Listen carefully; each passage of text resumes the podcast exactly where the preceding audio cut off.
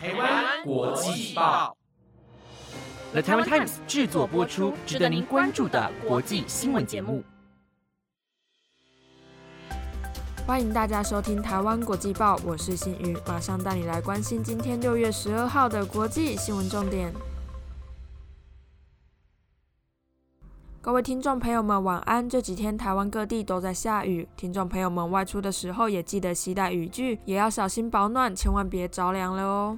接下来马上带你来了解到今天的新闻有：通膨严重，美本周可能将升息三码；暌违两年半，美日韩防长参与香格里拉对话；乌俄战争不停歇，无国忧西方出现战争疲劳症；中国唐山打人惹众怒，网批社会治理失败。环保奇招，瑞典发明会说情色双关语“垃圾桶”。如果想了解今天的新闻内容，就跟我一起听完台湾国际报吧。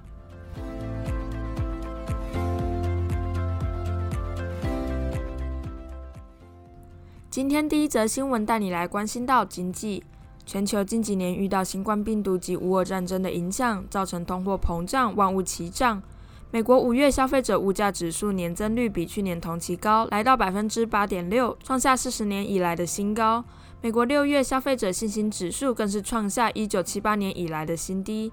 种种因素让外界猜测，美国联准会决策官员可能在本周将利率提高零点七五个百分点，未来几个月也可能将升息三码来抑制通膨。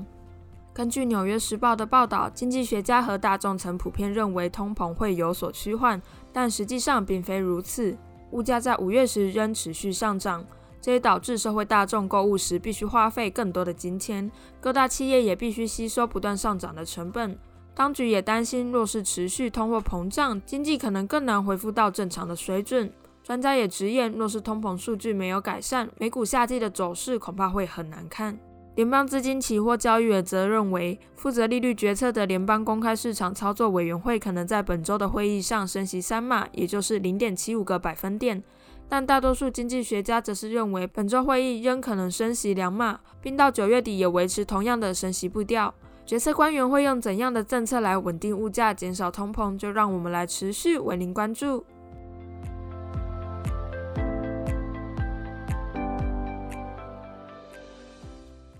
第二则新闻带你来了解到政治。昨天，美日韩国防部长暌违两年半，再度在新加坡举行号称香格里拉对话的亚洲安全会议。会谈中不仅谈到频频试射飞弹的北韩，还首度提及到台湾。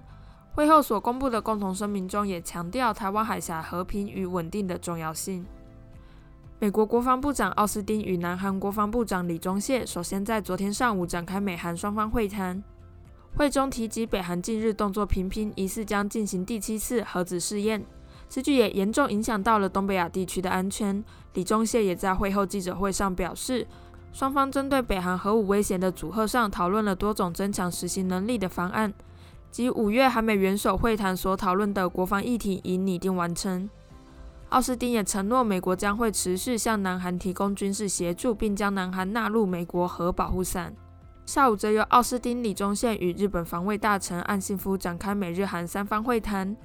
三人也承诺，为了达到韩半岛完全去核及永久和平，将会采取紧密合作，并具体讨论美日韩军事训练。会中也提及到台湾海峡，岸信夫表示，中国似乎尚未放弃对台湾动用武力的可能性，他也将对此保持警戒。奥斯汀也强调，美国将持续协助台湾加强自卫能力。也会维持美国的能力来抵抗任何危及台湾人民的行动。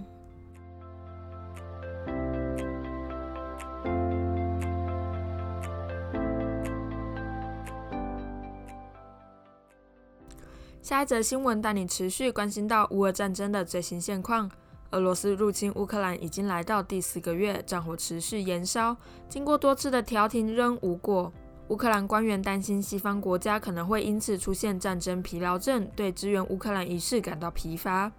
乌克兰官员还表示，俄罗斯可能利用这一点向乌克兰施压，并要求乌克兰投降。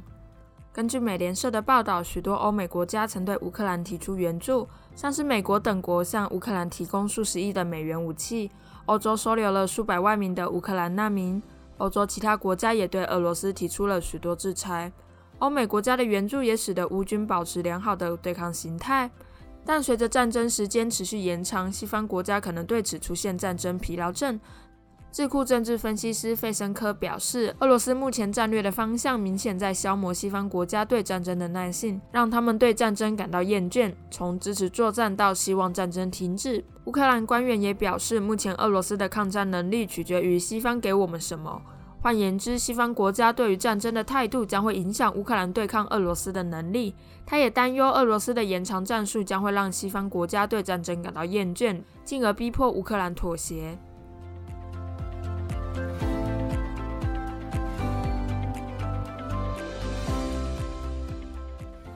下一则新闻带你来看到一起中国社会发生的暴力事件：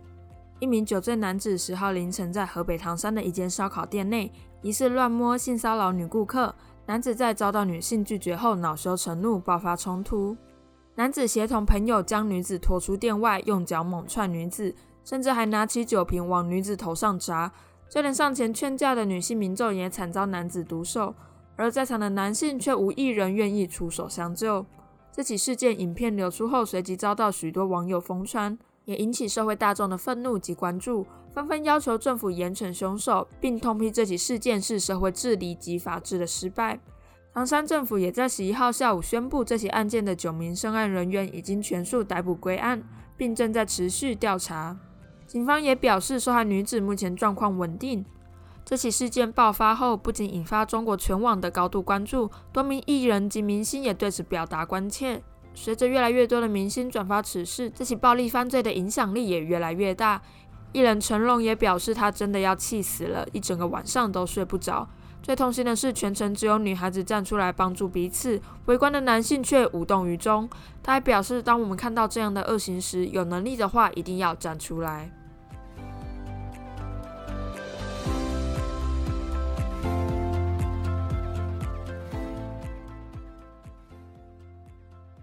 今天最后一则带你来看到瑞典的趣闻。不晓得听众朋友们有没有在路上看过没有公德心、乱丢垃圾的人呢？瑞典南部城市马尔默为了鼓励大众减少乱丢垃圾的行为，竟然发挥创意，打造与众不同的垃圾桶。当民众将垃圾丢进这个特殊的垃圾桶后，垃圾桶竟然会说出情色双关语来引起民众的注意。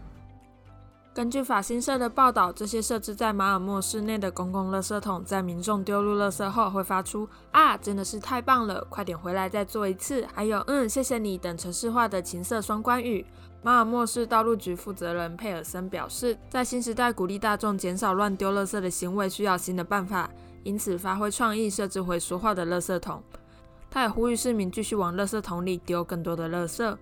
原本感谢民众丢垃圾桶的是男性的声音。但为了让丢垃圾的体验更加愉快，马尔默政府在近期更是将垃圾桶原本男性的声音改为由女性的声音发出情色双关语的语音讯息。不晓得听众朋友们觉得瑞典马尔默这个垃圾桶如何呢？我个人是觉得非常有创意，让人眼睛为之一亮，也能减少民众乱丢垃圾的行为，可说是一举数得。